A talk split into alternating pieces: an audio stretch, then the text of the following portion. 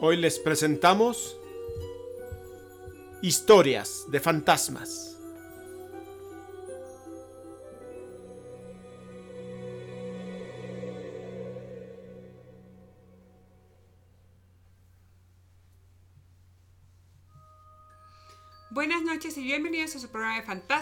fantasmas.com.mx. Este es el tercer programa del 2020. Bienvenido, Don Calaca, y por el otro lado está aquí su anfitriona, la voz del más allá. Hola, voz del más allá. Qué bueno estar de regreso otra vez contando este tipo de, bueno, haciendo este tipo de programas.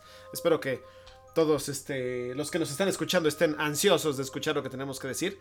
La verdad es que yo estoy muy contento porque desde que dijimos que íbamos a hacer este programa, eh, nos dimos a la tarea de buscar en nuestros antiguos archivos de fantasmas.com.mx y cuando digo antiguos es de verdad antiguos. Hemos estado sacando historias, libros, documentos y la verdad es que son cosas que habíamos dejado de lado, como les habíamos platicado por el simple hecho de que era pues muy antiguo y no teníamos todo el material. Pero hemos encontrado desde relatos pequeños, desde un párrafo de algo que sucedió, hasta cosas mucho más complejas. Pero bueno, ¿cómo estás vos? ¿Hay alguien ya por ahí? Este, bien, Don Calaca, pero ¿qué crees? Otra vez no se ve nada desde YouTube. Sí, es lo malo. Aquí estoy viendo, no quiero cortar la transmisión. eh, estoy viendo que está mandando eh, enviando información a YouTube. Pero curiosamente se queda en enviando. Mientras que los otros tres canales estamos perfectamente. Desgraciadamente no podemos cortar porque obviamente esto es grabado. Y después van a ver la repetición. Pero espero que se vayan sumando a todos los lugares a los que se puede ver. Este, pues bueno, como les estábamos comentando, hemos estado encontrando mucho. Y recuerdan que habíamos dicho la idea de que íbamos a empezar a entrevistar gente. Eh, ya teníamos por ahí a, a- a Reiki, una disculpa, que no nos pudimos poner de acuerdo por cantidad de trabajo, no pudimos ponernos de acuerdo con ella. Pero el fin de semana conocimos a gente muy interesante. Gente que había, que había visto, que había tenido... eh, Bueno, ya los conocíamos, Don Calaca. no, no Bueno, conocíamos no. esa parte, yo Ah, no, tú- y no lo- conocía no, eso. tú no las conocías, ¿verdad? Yo no conocía Solo- ni a esas yo. personas que tuvieron encuentros con nahuales. No conocía a esta persona a la que la estaba molestando un fantasma ahí cuando estábamos, eh, estábamos con ella y tenía alguien parado a un lado y nos contaba y le jalaba la playera y todo. Y la verdad es que ahorita digo, ¿qué será que regresamos a los fantasmas que ya empezamos a encontrar a esta gente o qué estará pasando? Pero, pero fue divertido. El fin de semana estuvo nutrido. Sí, le- les damos las gracias a, a nuestros anfitriones en esa fiesta que estuvimos. O sea, genial, es una familia hermosísima que nos abren su corazón, su casa, su todo. Y aparte los amigos, no, bueno, son de otro mundo. Sí, literal. Y sí, estuvo muy, muy interesante. Y yo no sé cómo las fiestas siempre terminan con... Y, y las historias de fantasmas, uno no llega así, pero salen. Y muy interesante. Desgraciadamente había tanto ruido que no pudimos grabarlo. Porque la voz del más allá me dijo, grábalo. Pero digo, bueno, lo puedo grabar, pero pues hay música de fondo y, y luego, luego derechos de autor y ustedes saben problemas. Entonces, Ya los estaremos invitando. sí, igual a Reiki ya, ya estaremos en contacto. Perdón que no te pudimos hablar, pero estamos como locos, ya sabes, de trabajo. Pero sí, queríamos, moríamos de ganas por poner nuestro primer, eh, nuestras primeras narraciones. Eh, Pero bueno, no se van a quedar con las ganas porque eso es lo que les traemos, ¿no? Bueno, algunas historias antiguas, no de nosotros precisamente, pero también se van a inter ahí a intercalar con algunas cosillas. Pero nada más como detallito técnico y retomando un poco lo de la vez pasada Sí, que de- estábamos hablando de los tulpas. Déjenme decirles que entre las notas que encontramos es importante comentarles que en el Tíbet, donde se practica mucho la meditación y la gente es mucho más espiritual, ellos llaman tulpa a cierto tipo de fantasmas. ¿Cómo? No porque sea un fantasma como tal, No es que se refiera entonces a... a un fantasma, pero hay gente que sí lo llamaría o lo denominaría fantasma. A pesar de que no lo es, que es una creación. Bueno, entraría en, una de- en la definición eh, literal de fantasma, pero no lo es como nosotros lo conocemos, no es un muerto. No, no es un muerto. Esto dicen que es un producto, un, un ser que puede ser animal o humano, nótese, no tiene que ser humano. Es de las características que vimos nuevas, ahora sí que son, pueden ser animales. Y que este puede ser producido por un experto mago o yogi. O que en ocasiones estos tulpas surgen de la imaginación colectiva de los aldeanos supersticiosos. Como el fantasma de Philip. O de viajeros que cruzan por un lugar de apariencia siniestra. ¿Eh? O sea, quiere decir que alguien solo por pasar por un lugar siniestro puede crear estos espectros o estos fantasmas. Si están pasando seguido por el lugar y todos siguen pensando lo mismo, te va a salir la bruja del bosque y te va a salir la bruja del bosque, te acaba saliendo la bruja del bosque. Ok, pero estamos hablando de sugestión colectiva, que lo hablamos la vez pasada, el por qué tenía tanta fuerza. Ok. Entonces, los tibetanos aseguran que en ocasiones estos tulpas pueden ser tan fuertes que pueden producir una emanación secundaria llamada Yangtul, que a su vez puede producir otra de tercer grado, un Niengtul. Y los adeptos O sea que hasta los tienen por grados. Sí, sí, sí. Para que veas que divertido. Pero grados de fuerza o, o- mira nada más. Los, los adeptos capaces de producir tales manifestaciones múltiples, o sea, de una, dos, tres, son escasos y normalmente los pueden ser los santos budistas, los bodhisattvas. Y algunos son tan fuertes que pueden producir hasta 10 tipos diferentes de tulpas. Seres que aparentemente parecen animados, y lo que decíamos, humanos, animales o sobrenaturales. Y estas emanaciones aparecen en los sueños de aquellos a quienes pretende ayudar el bodhisattva. O sea, sea- que los hizo, los crea con esa intención de ayudar a los demás. Ujú. Ah, qué bueno. Sí, ya hay casos, ¿eh? hay casos en los que han visto, o sea, aquí, aquí tenemos un caso de una persona, Alexandra David Mill, erudita y viajera francesa que pasó 14 años con los lamas. Esta mujer llegó así como a llegar a ostentar el título de lama, Ajá. pese a no serlo. Y bueno, como ella estaba ya tan metida en las meditaciones después de 14 años, se encerró en Tsam, T-S-A-M-S, Ujú. que es una reclusión meditativa. Y en esa ella creó un monje basado en un monje que ella ya había visto ahí en el monasterio. Creó un tulpa, un monje tulpa. Un monje tulpa, pero emulando a uno que ella había visto en el monasterio. Entonces así como de, ay, era así, era Le hizo su regordetito". doppelganger, le hizo su doble. Sí, sí, le hizo su doppelganger. Casi, casi le hizo su doppel- Pero después resultó que ella ya se regresó al mundo occidental y pues que se aparecía el monje, ¿eh? Pues sí, seguro. Y lo veían, y lo veían haciendo acciones. Y A lo pesar de que estaba vivo. cosas. Sí, sí, sí, pero veían a esta emanación creada por ella, este tulpa que ella había creado. Pero hubo un momento que tenía ya tal fuerza de que más gente lo había visto, que no solo seguían viéndolo, sino que empezó a cambiar.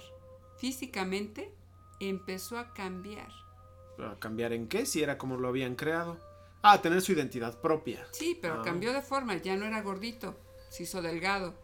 Ya no era una sonrisa bonachona, era una sonrisa así como de ironiquita, de te voy a estar Sí, fastidiando. Siniestrona. Sí, y empezó a hacer cosas que ya no eran tan buena onda, ¿eh? Y, y ella misma dijo que le costó muchísimo trabajo deshacerse de él. Porque Sí, se es escapó de malo. su control. O sea, llegan a tener tanta fuerza, pero tanta fuerza, que puedes perderlos. Por Y eso hay que tener un control.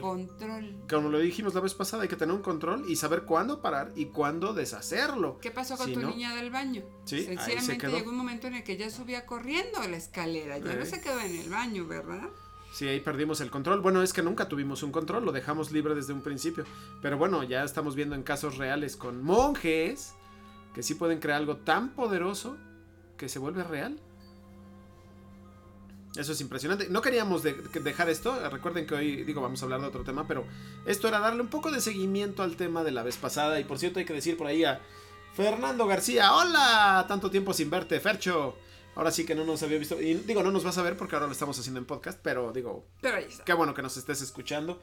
Y por ese, eh, Enrique Hernández, bueno, me tienes que decir sus Técnica técnicas. Perdón, ya ¿Qué sabes que. creen? Yo no tengo el chat ahorita, lo tiene Don Calaca, que lo está viendo Ah, desde ah, Face. que- ah, sí, es que es, están que, viendo desde Face. es que en YouTube no está pasando, entonces Don Calaca es el que va a hacer los saludos, ja, ja, ja. Pues deben hacerlo de nosotros. Recuerden que el chat lo pueden hacer como una ventana emergente y la pueden tener como un, yo lo tengo como una ventana, ¿no? aunque no esté viendo la transmisión, lo tengo como una ventana y estoy viendo quién escribe, igual que el, el- el Facebook. Pero bueno, pues empecemos entonces. ¿Ya terminamos con esto?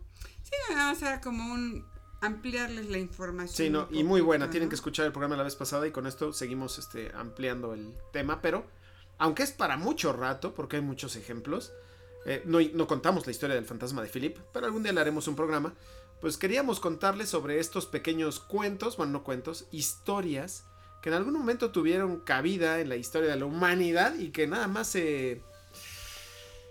pues eh, vamos a decir como que hubo una alguien que lo escribió, ¿cómo se dice cuando hay un- una documentación, ¿Recopilación? una recopilación muy pobre, vamos a decir, porque obviamente no se investigaron estos casos a fondo, pero que encontramos que suelen ser tanto muy buenas historias o historias que de alguna u otra manera nos dan alguna luz acerca de las explicaciones detrás de los fenómenos paranormales y por eso hoy escogimos, bueno, la voz del más allá se dio la tarea de escoger las Bueno, que ¿qué más le llamaron la hablarles de- atención. de- no, vamos a hablarles básicamente como de esos fantasmillas de carreteras, ¿no? Sí, por ejemplo, hoy eh, los las historias de fantasmas de carretera. Que aunque hicimos un programa especial de fantasmas de carretera, lo que les traemos hoy es muy ¿Todavía diferente. los tenemos? No sé si se perdió o lo busco y si se perdió, hacemos un programa otra vez de fantasmas de carretera. Pero en ese programa no hablamos de lo que vamos, de lo que vamos a hablar hoy. Bueno, aquí lo primero es lo que está diciendo Don Calaca. No todos los fantasmas son fantasmas. No todas las explicaciones son paranormales. Entonces, una de las historias que les voy a contar sí lo es y la otra no lo es. ¿Por cuál quieres que empecemos? Ah, la que sí lo es y luego. O bueno, no, la que no lo es. Vamos a darles ahí. Eh, por ahí nos está diciendo Reiki que otra vez no se ven en YouTube. Sí, una disculpa. No sé qué está pasando. Sí lo tengo conectado. Sí está mandando la información. Pero por alguna razón se queda trabado en el enviar información. Pero bueno, recuerden que estamos en Face y luego van a ver la repetición en todos los podcasts. Pues bueno, vamos a empezar con estas historias. Kilómetro 239. A finales del verano de 1929 fue abierta al tránsito una nueva carretera entre Bremen y Bremenhaven, en Alemania. Antes de un año, más de 100 automóviles se habían estrellado misteriosamente en ella, siempre en el kilómetro 239, en un tramo perfectamente recto. Ante las preguntas de la policía, los supervivientes respondían que habían sentido un tremendo escalofrío al llegar al señalamiento y que una gran fuerza se había apoderado de sus vehículos y los había arrojado fuera de la carretera. En un solo día, el 7 de septiembre de 1930, se estrellaron nueve coches en el señalamiento fatal. Qué mal peratada estaba esa recta, ¿eh? Mm, Seguro. Las rectas no se peraltan, ¿verdad? Es una broma, pero... No, qué bueno que lo aclares, porque mucha gente a lo mejor en otros países no, no, no, no se dice a peraltar. No, no, no, por eso estoy diciendo lo de broma, no, no, las rectas no se peraltan.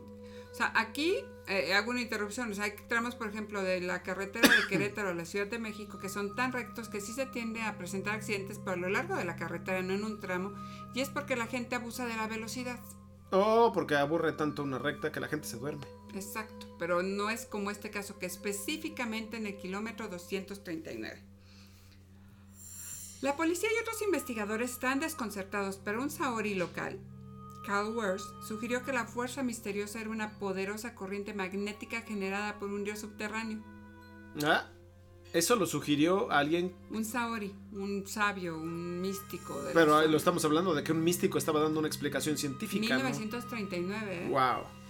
Digo 1920, 1930, perdón, 29. los 30, ok. Sí. Este, Entonces, para- a pesar de ser un místico, estaba buscando una explicación lógica a todos estos accidentes. Para probar su teoría, caminó lentamente hacia el señalamiento 239 con una varilla de acero en las manos.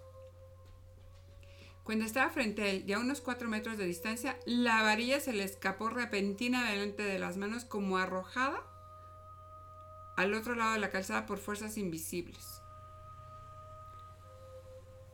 La cual hizo girar casi en redondo al propio Wers. O sea, estaba ahí con la varilla y ¡pum! salió volando la varilla. Satisfecho en cuanto a lo acertado de su teoría, Wers aplicó el problema a una solución de su cosecha, consistente en enterrar una caja de cobre llena de trocitos de cobre en forma de estrella en la base del señalamiento de piedra. Y esta caja permaneció enterrada ahí durante varios meses. ¿Y qué crees que pasó? ¿Qué crees, don Calaca? Ni idea. Una semana y durante el tiempo que estuvo enterrada la caja no hubo accidentes. Pero no entiendo por qué. El cobre estaba haciendo una... Eh, Digo, entiendo que hizo algo a la carga magnética. Lo que no me da es realmente investigar qué tanto afecta una cajita de cobre a una carga magnética en el ambiente. Cuando la desenterraron, los tres primeros coches que, que pasaron frente al señalamiento se estrellaron. Oh, Así que la ¿Por qué la desenterraron? Así enterra- para ver si era cierto. ah, qué. Y desde entonces no ha habido accidentes en el kilómetro 239. Ok. O sea, nótese que este Saori, que son los que buscan agua, o sea, si es un... pues, sabio. Digo, si se dedican a eso, sí. obviamente, pero sí del lado místico. Que obviamente el buscar agua es eso, corrientes magnéticas. Él, él, este, pues, buscaba el agua, buscaba estas corrientes y decía que, bueno, con eso se había quitado el problema. Pero todos los agricultores locales pensaban que eran, los accidentes eran cosa de un demonio. Obviamente, si no hubiera habido nadie, hasta hoy no hubiera habido explicación. Y que cuando exorcizaron al demonio, o sea, cuando pusieron la cajita de cobre, este se había metido en sus radios. Porque a partir de entonces ya no se volvieron a oír ninguna de las estaciones en todas las casas alrededor de la zona, solo interferencia. Cuando pusieron la cajita. Entonces los agricultores dicen que exorcizaron al diablo. Y entonces O sea, perdieron, la- o sea, que la carga magnética les daba eh, buena señal. Ay, Ok, unas por otras. Menos accidentes, nada de radio.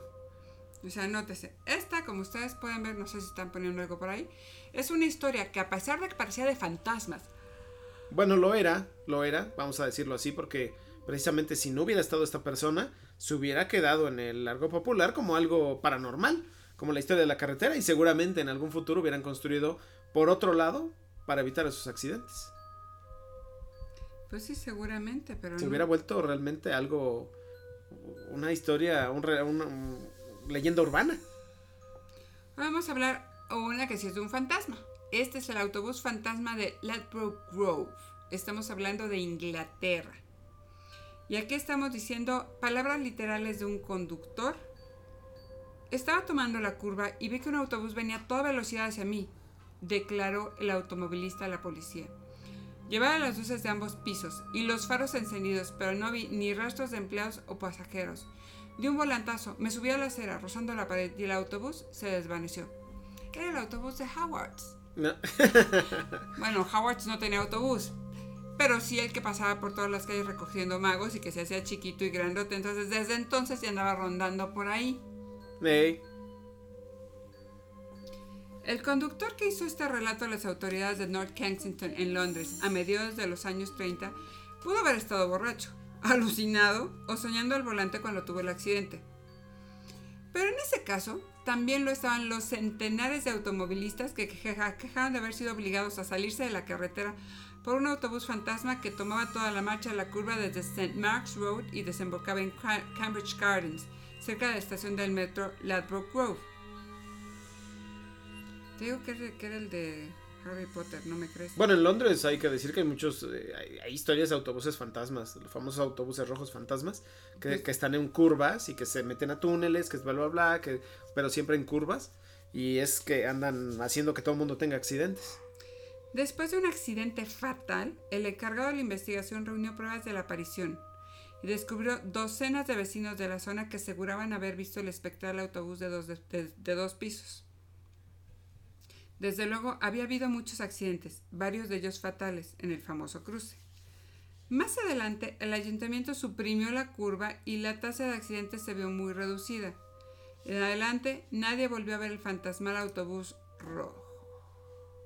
Uy, qué mal. Pero aquí es ese tipo de información o ese tipo de historias en las que no me queda claro de dónde habría salido. Ahí si fue un, un piloto, digo, un este chofer que tuvo un accidente con el camión rojo. Pero en ¿De esa dónde? curva, además. Eh, y salía y esa atacaba curva. a los demás, ¿eh? O sea, lo más Sí. genial es que salía y atacaba a los Si demás. fue realmente eso, o si realmente fue la sugestión, que empezaran las historias como empieza cualquier otra con la sugestión de la gente, y eso le dio fuerza a un fenómeno paranormal. Ya ves que hemos dicho que muchas de estas escenas simplemente son escenas cargadas de emoción que se quedan grabadas. Pero lo curioso es que solo le sucedía cuando venían los coches. Es decir, nunca vieron pasar el camión solito, sino era realmente cuando venía alguien, era no, cuando le salía. decían que sí lo habían visto. ¿No? Pues habría que ver ese, esa, yo creo que Lo- la de grabada lo en piedra. Pero era una zona, porque era la zona de la curva. Y cuando quitaron la curva, o sea, cambiaron el trazo de la calle para quitar la curva después de los accidentes ya fatales. A eso me refiero, a lo que hubiera pasado con el otra carretera. Había tantos accidentes que hubieran cambiado el trazado de la carretera y hubieran dicho, nos movemos de aquí por el fantasma y nunca hubieran averiguado que era simplemente una fuerza magnética natural.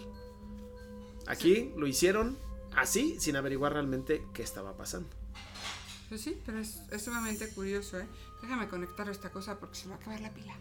También va a conectar por ahorita su laptop, yo mientras veo los comentarios y no sé si han estado escribiendo o no, porque se quedó por ahí este Tecnitenebroso, el último que dijo hola a todos hace nueve minutos y no veo movimientos en ninguno de los chats. Pues bueno, eh, estuvimos haciendo también una lista, digo, ahorita nos va a contar más la voz del más allá, pero estuvimos haciendo una lista de los programas que queremos empezar a hacer y que hemos estado viendo que hemos perdido. Y este, y la verdad es que son muchísimos, desde lo de combustión espontánea interna, alusiones hipnogógicas e hipnopómpicas, hasta las repeticiones de programas que tuvieron que ver con el inicio del programa de Fantasmas. El segundo programa que hicimos fue de la subida del muerto y pues eso fue precisamente con el profesor. Y saben que lo habíamos grabado en, dos, en 240 píxeles. En esa época era eh, normal grabar en eso y decimos, bueno, yo creo que vamos a tener que hacer una recopilación de esos temas y empezarlos a platicar, pero sí le vamos a dar espacio a este tipo de historias que estamos encontrando en nuestros documentos antiguos y cuando digo antiguos no creerían de cuándo son y vamos a seguir contando estas historias. Este, me gustaría ahorita sí ya dar el eh, pues, paso a que la gente que nos está viendo, que parece que son bastantes, a que realmente si tienen historias, se contacten conmigo en la semana, por favor. Eh, ya sabemos que todos los que nos ven son conocedores y que han vivido el fenómeno paranormal de primera mano, para que por favor nos empiecen a enviar sus grabaciones. En el caso de Ricky, la íbamos a recibir en casa, no pudimos, eh, ya tenemos por ahí una cita pendiente, pero para los demás, yo sé que es complicado venir, por WhatsApp. Les puedo pasar nuestro, nuestro WhatsApp y que nos relaten por medio de grabación pues sus historias. No necesitamos decir su nombre. Pueden decir, oye, yo quiero que el mío sea completamente anónimo. Anónimo. Y por favor, este, pongan mi relato. O con un seudónimo, ¿no? O con un seudónimo, si quieren, por si van a estar mandando relatos. Oye, es que yo tengo como 10. Bueno, pues mándalo, pon un seudónimo y ponemos esos 10 relatos con el seudónimo que debe ser. Y lo decimos porque realmente ahorita sí ya tengo tentación de, como esta gente que nos contaron su historia del, del encuentro con el Nahual y la otra, la verdad, pues saber un poquito más a fondo porque él parecía no creer, pero nos contaba las historias y lo que mm, lo que vivió y la verdad es que siempre pone uno la piel chinita cuando ves que alguien no cree, pero dice que lo vio. Y que después alguien, eh, o el compañero que iba con él, se lo le dice, no, sí, yo también lo vi. Y que después llegando al pueblo donde iban, les dice, ah, te viste esto en la carretera, ¿no? Una tercera confirmación de lo que había visto. Y es ahí cuando se vuelve interesante, cuando hay muchos testigos. Bueno, pero más historias de carreteras que sí tenemos y que sabemos a ciencia cierta, digo, no exactamente en la carretera, pero ¿cuántas veces no han oído que alguna curva es fatal? Digo, y esto pasa en todas las ciudades. Yo creo que todos los países tienen su historia de carretera. Y es porque en esos sitios ciertamente en algún momento ocurrió un algo un algo tan fuerte que se quedó impregnado y que sigue cobrando vidas, ¿eh? Vidas, sí, claro, recuerden. No, y pasa de las dos formas. Digo, eh, yo creo que son momentos tan cargados emocionalmente cuando te sales de una curva que ahí se queda la imagen. Mucha gente luego relata esto de que escucha que un coche se sale de la carretera, que derrapa y, y no ven nada. Simplemente lo escuchan. O que la misma persona que murió, pues se aparece en una curva antes para decirte, oye, pues cuidado ahí enfrente, porque pues ahí enfrente me maté. O la que se te sube al coche, las historias que hemos contado, porque hicimos el programa especial de fantasmas de carretera, donde se le subía al coche y les pedía que se bajara. Oye, me voy a bajar aquí, justo en la curva donde se accidentó. Digo que por dos razones, una para llegar a su accidente y otra para que bajaran la velocidad en esa curva y muchas más. Ahí encontramos un documento de historias de traileros tengo... Ah, no, también habían puesto uno en Facebook historias de camioneros, justo. Es cierto. Que nos habían puesto las historias de camioneros, no me acuerdo quién me lo puso y luego les, les digo porque no, no lo he leído completo, pero ha sido bastante interesante. Bueno, y de esas, esta historia yo no me acuerdo si se quedó en lo perdido, en lo no perdido, pero no solo llegas a encontrarte con el fantasma que te va a hacer la mala obra cuando estás pasando por un lado, si encuentran todavía por ahí el programa de homeopatía, que no me acuerdo si está o no está, donde les estamos diciendo por qué la homeopatía era real y por qué funcionaba, a pesar de que mucha gente dice, nah, esas son patrañas y... Es agüita, no tiene nada. No tiene nada, no sirve para nada, es una tomada de pelo. Bueno, pues ¿qué creen? No lo es.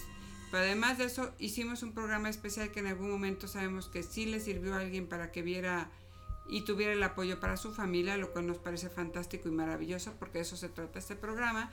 Él nos contó alguna vez que su esposa, el doctor Cariño, que estuvo con nosotros platicando respecto de eso, que su esposa era una persona que creía mucho en la Santa Muerte. Y él, bueno, por su tipo de trabajo como médico, pues a veces salía más tarde, a veces se le hacía de noche y vivía bastante, bueno, sigue viviendo bastante retiradito en el Estado de México, comparado con, con el área urbana de la ciudad, es un poco retirado. Pues cuenta la historia que en esa ocasión estaba como nervioso, estaba cansado tal vez. Y, y, aparte así como que le dijo a la esposa, bueno, pues ya voy para la casa, tú tranquila. Pero de esas noches oscuras, muy oscuras, gris, medio lluviosona, fea, o sea, tenía todos los parámetros que uno no se quiere encontrar en algunos días.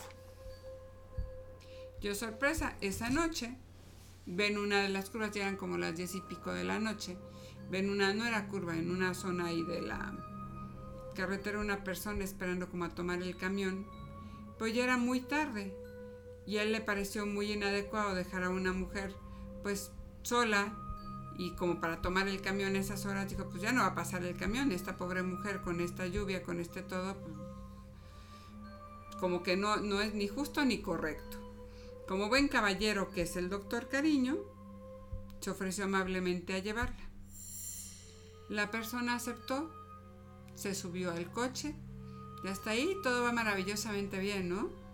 Suena. ¿Pero qué crees que pasó entonces, don Calaca? Eh, no me lo imagino. No me imagino que fuera un fantasma nada más. Bueno, sí, yo recuerdo la historia, pero no voy a cortar ahorita el... Desde, desde que sube al coche iba como con un chal, con algo que le cubría el rostro. Ajá. Pero pues, no se veía nada, se veía muy delgada esta persona. Y él por más que quería verla, pues no la veía y no la veía y como que le, se ocultaba, le ocultaba el rostro y le ocultaba el rostro y le ocultaba el rostro, cosa que le pareció sumamente extraña y curiosa. Pues llega un momento en el que les toca como un rayo y a la hora que ve el rayo, casualmente voltea a ver a la persona en cuestión, yo sorpresa, la cara era una calaca, no había más que huesos en su cara. No había absolutamente nada. ¡Ah! No. Dice que se espantó mucho, pero dijo, no, no, a ver, como que estoy alucinando, tengo que voltear a ver, me tengo que calmar, ¿y ahora qué hago? Yo creo que pensó, me llamaba. Sí, sí, ya me va a llevar, me va a llevar, me va a llevar, o sea, ya, ya perdí. Porque sí lo pensó y él no los contó así, así de, ya perdí, ya. Sí, recuerdo que sí decía que ya. Ya no la contaba, decía que había ido por él. Sí, que había ido por él. Pero curiosamente siguen avanzando él trataba de no voltear a verla. Ella lo seguía viendo de repente y él seguía tratando de no voltear, no voltear. Y llega un momento en el que le dice, por favor, pare el coche. Ay, imagínate que te dijeran así, ups. Y ya viste que es la muerte. Ya me toca. Oiga, otro, otros par de metros. Vamos a avanzarle otro poquito. Mi casa está ya en cuatro cuadras. En este momento él dijo, no, no, no, me voy a bajar váyase con cuidado, todavía no es su momento. No, bueno, se bajó y el otro, yo no sé en esos momentos si lloras. das, gracias, este, insultas o qué? No, sé qué haces, ¿eh? O sea, la verdad es que es tan fuerte que, que la verdad no tengo la menor idea cuál es la reacción que yo tendría, ni la reacción entre comillas correcta, ¿no? Como que no hay una reacción correcta en esos casos no sabes qué es lo, qué, es lo que tienes que hacer o lo que no tienes que hacer. no, y es una persona eh, es un ente, es un ente pensante. Sí, es una persona es un ser muy humano muy inteligente. Yo diría que fría hasta cierto punto, digo, por lo que hace, pues como doctor médico. Muy caritativo, buena persona. O sea, es, un buen hombre, de veras es un maravilloso hombre. Y en ese momento. Pues yo creo que hay un momento en el que lo aceptas, dices, bueno, pues si ya me toca, ni modo. Pero bueno, le dijo, no es tu momento. Y después de eso, ¿qué Llega haces? con cuidado a tu casa. ¿Qué haces? ¿Metes el acelerador? ¿Te vas con.? ¿Qué, qué haces? Yo no me imagino. Corres, lloras, gritas. Pero imagínate lo que te irías pensando en el camino, lo que acabo de vivir. ¿Qué pasó? ¿Por qué la muerte necesitaría un ray? Sí, ¿y por qué se subiría a mi coche? O sea, ¿qué, ¿quién soy yo? Yo creo que hubiera llegado a su casa con demasiadas preguntas, pocas respuestas y una incertidumbre tremenda. Pues seguramente así llegó, ¿eh? Pues llegó a su casa. Pero no recibió respuestas. Llegó con, llegó con el rostro desencajado, obviamente, y como era de, esperarse, así todo de no sabía ni qué, ni dónde, ni para cuándo, ni por qué, ni nada. Estaba sumamente descentrado, si lo queremos ver así. La esposa lo vio, el hijo, ¿qué pasó? O sea, vienes, vienes mal, ¿qué tienes? ¿Qué te pasó? ¿Qué ocurrió? ¿Qué, qué? Así que, ¿qué de qué? Como luego dice don Calaca. Y él le dijo que... Bueno, le contó la historia, pero a detalle. Le contó la historia a detalle entre susto, miedo, sudores, pensar, no entender, o sea, seguían las mismas. Él dijo, ella, hoy estaba con mucho pendiente tuyo. Entonces le pendí una vela a la Santa Muerte y le pedí que te protegiera porque sentí que no ibas a llegar a casa el día de hoy. Así que amablemente la Santa Muerte fue a cuidárselo para que llegara a casa. Sí, pero qué susto te pone. Gracias por el favor, pero yo creo que uno puede hacerlo así de a distancia, ¿no? Eh, eh, parece que la Santa Muerte se quiso este asegurar que llegara bien y quizá por el tramo más peligroso de la carretera, porque digo, se subió en un tramo y se bajó en el otro y fue con él todo el camino. Digo, yo creo que su intención era cuidarlo y que se sintiera acompañado, pero por otro lado, yo creo que no pensó o no imaginó que un relámpago, un rayo por ahí, una luz, un quizá otro coche que venía en sentido contrario, le iluminara el rostro. Eso no estaba en los planes. ¿Será? ¿O yo ella quiso que viera que era ella? Pues a lo mejor. Yo creo que lo sientes, ¿no? Cuando tienes alguna situación de ese tipo, no, no pasa desapercibido el sentir o tener alguna sensación, ¿no? Pues él desde que se vio sintió algo curiosito, algo raro, no estaba del todo a gusto con, con la persona a la que le está pidiendo así como de, bueno, es que estoy siendo un buen samaritano, estoy ayudando a alguien que lo necesita. Sí, luego es como lo, no lo hacemos. Alguna vez se van a equivocar, pero así van a ir aprendiendo y la gran mayoría de las veces van a tener toda la razón, ¿no? Ese instinto salva, ¿eh? Ey,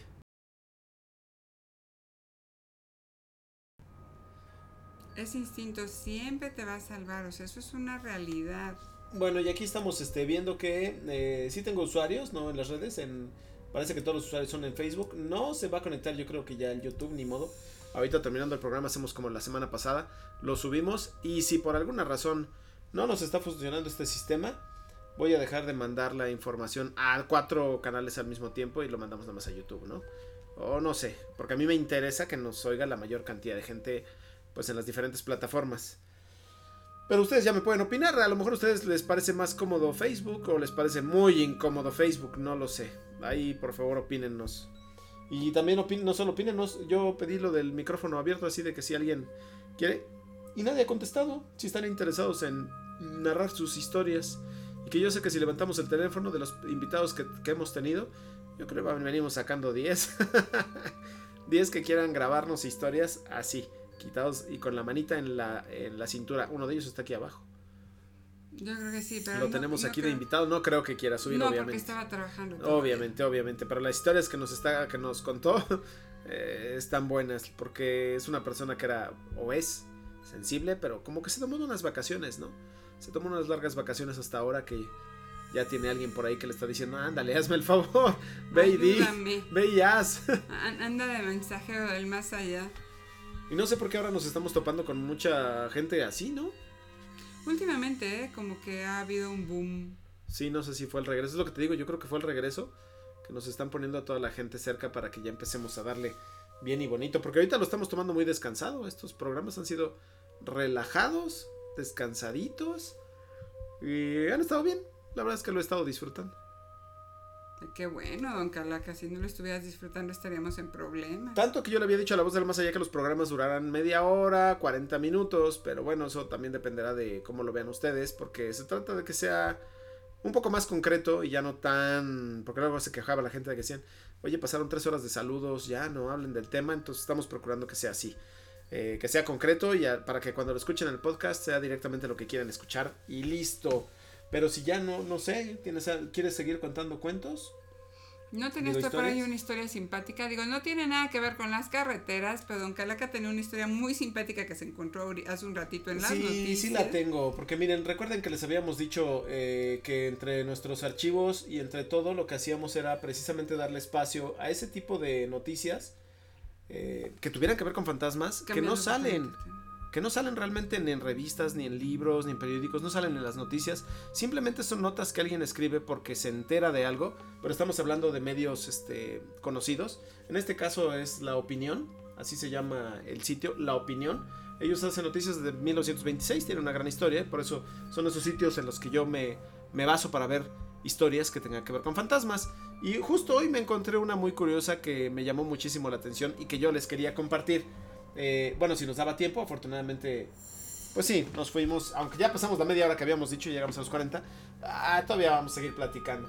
Nos encontramos que estamos en una época, en esta época actual, en la que el hablar de fantasmas ya no es un tabú.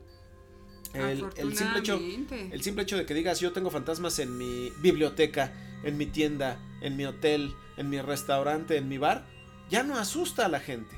Lo que hace es que la gente va. Pero no es así cuando vas a comprar una casa. Cuando vas a comprar una casa uno dice, híjole, vemos tantas películas que yo digo, híjole, el día que me, que me compro una casa nueva, lo que peor me va, o sea, si tengo una tubería, pues rota, bueno, la arreglo. Pero si tengo un fantasma, ¿quién me ayuda? Y luego uno que compra una casa muy barata, ¿no? Pues bueno, lo que me pareció increíble, que en esta época, eh, creo que esta, esta, encontramos una inmobiliaria. Antes de eso, diles lo que me decías a mí cuando me conociste, don Calaca.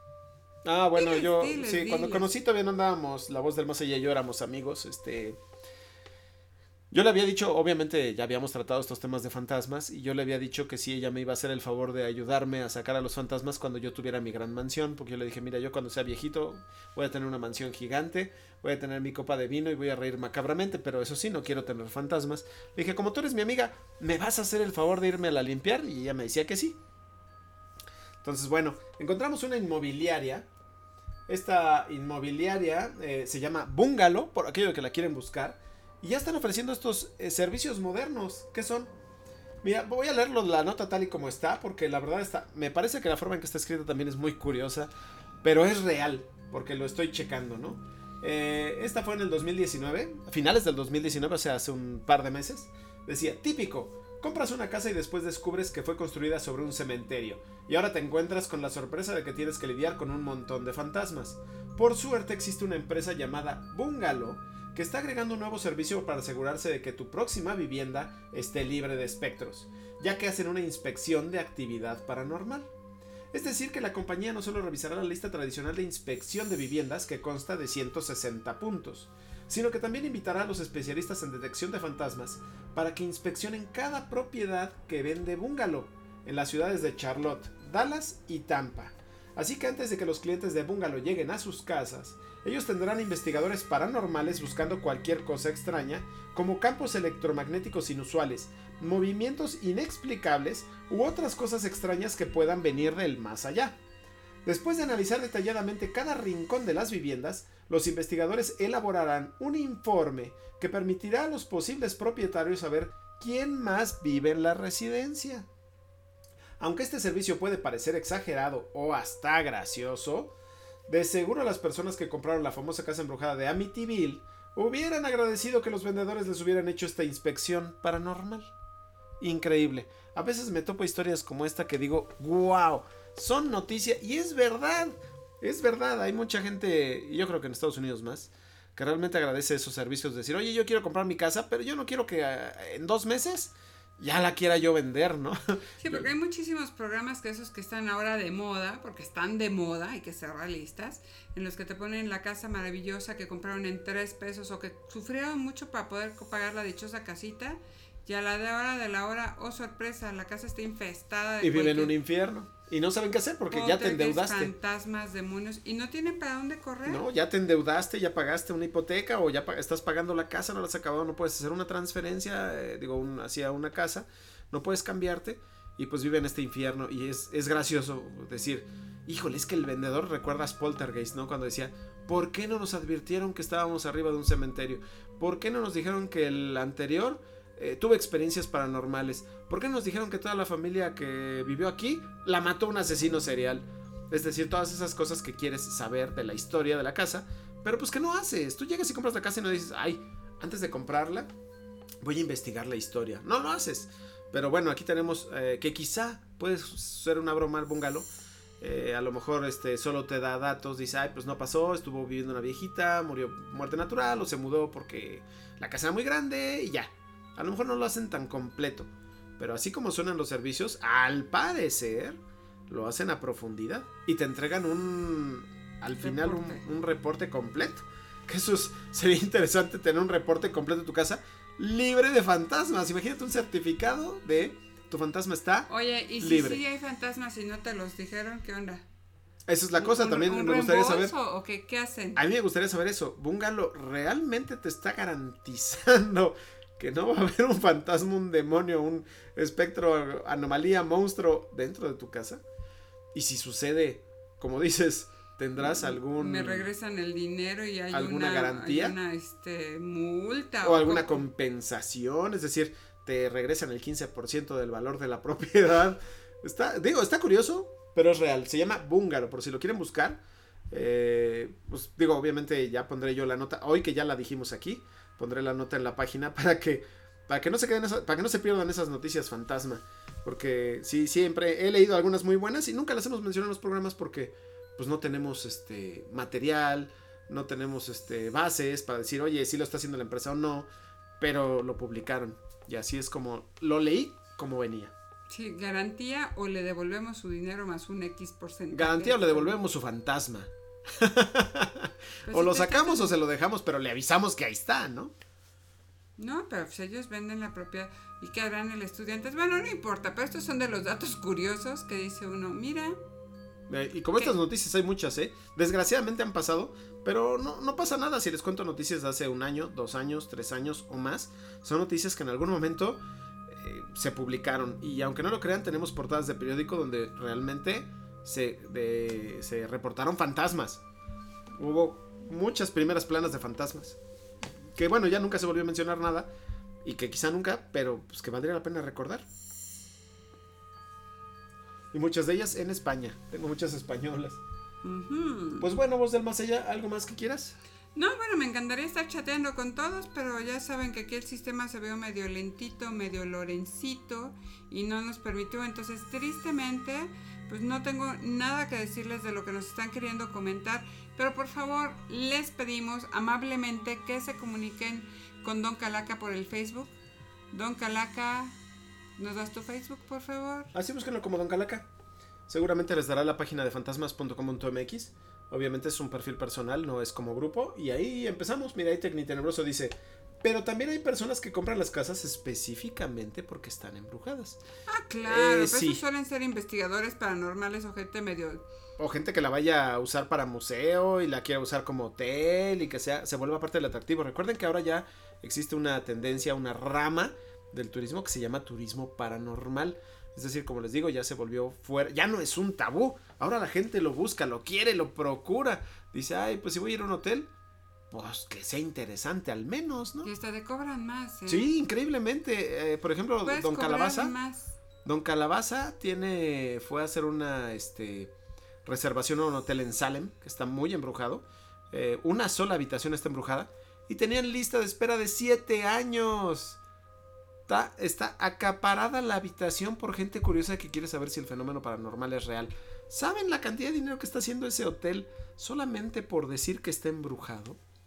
Pero claro, hay otros hoteles. En Inglaterra estuvimos viendo hace tres días, ¿no? Me parece. Un, eh, un hotel en Londres que realmente anunciaba eso y la gente iba y lo pagaba. Desgraciadamente no se quedaban toda la noche. Ellos lo pagaron, dijeron yo quiero la habitación embrujada, ¿cuál es? Es esta. Y a medianoche se Salían salían. corriendo. Y el hotel estaba embrujado, entonces lo que pasaba es que también había gente que llegaba, pedía cambio de habitación, pedía cambio de habitación una, una segunda vez, y cuando en la tercera habitación les seguían espantando, lo que hacían eran irse del hotel. Entonces, bueno, yo creo que para el hotel es muy, rentable, pues decir, oye, se quedan un par de horas y la habitación queda libre de nuevo para quien la quiera. Pero así funciona, hay quien la busca y hay quien no la busca.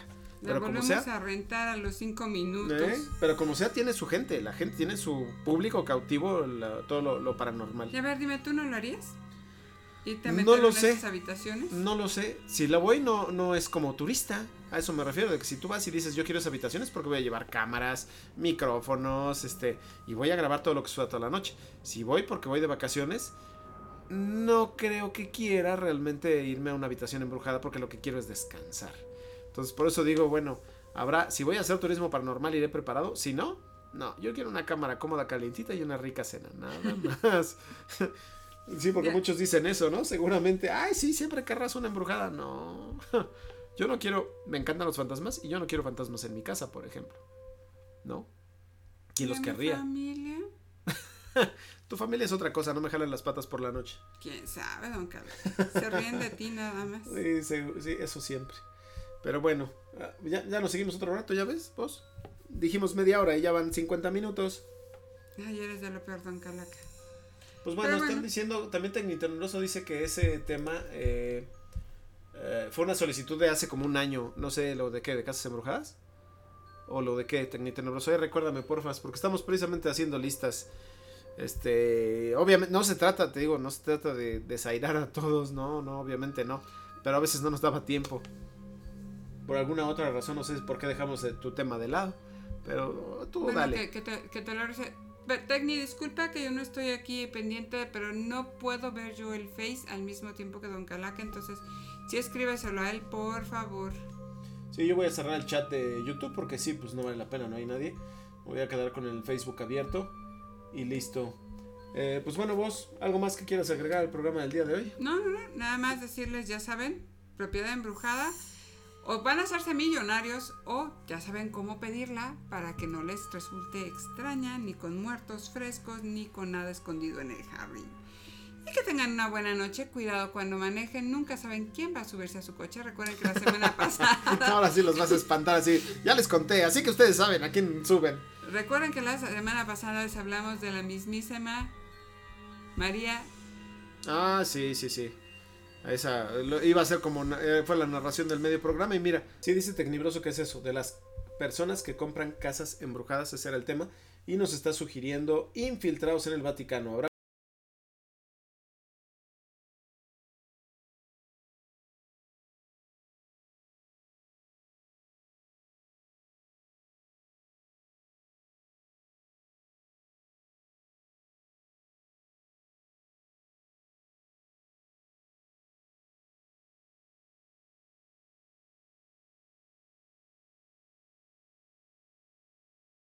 personas satánicas en puestos del Vaticano?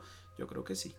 Pero bueno, eso habrá que investigarlo. Pues bueno, gracias, voz del más allá. Gracias a todos los que nos escucharon. Eh, yo creo, les pido una disculpa por todos los problemas técnicos. Siempre los tenemos. Siempre queremos sacar una transmisión este, estable, completa. Eh, y siempre falla algo. Eh, pero ya lo arreglaremos. Y eso que tenemos una gran, gran conexión. Bueno, gracias, voz del más allá. Gracias a todos.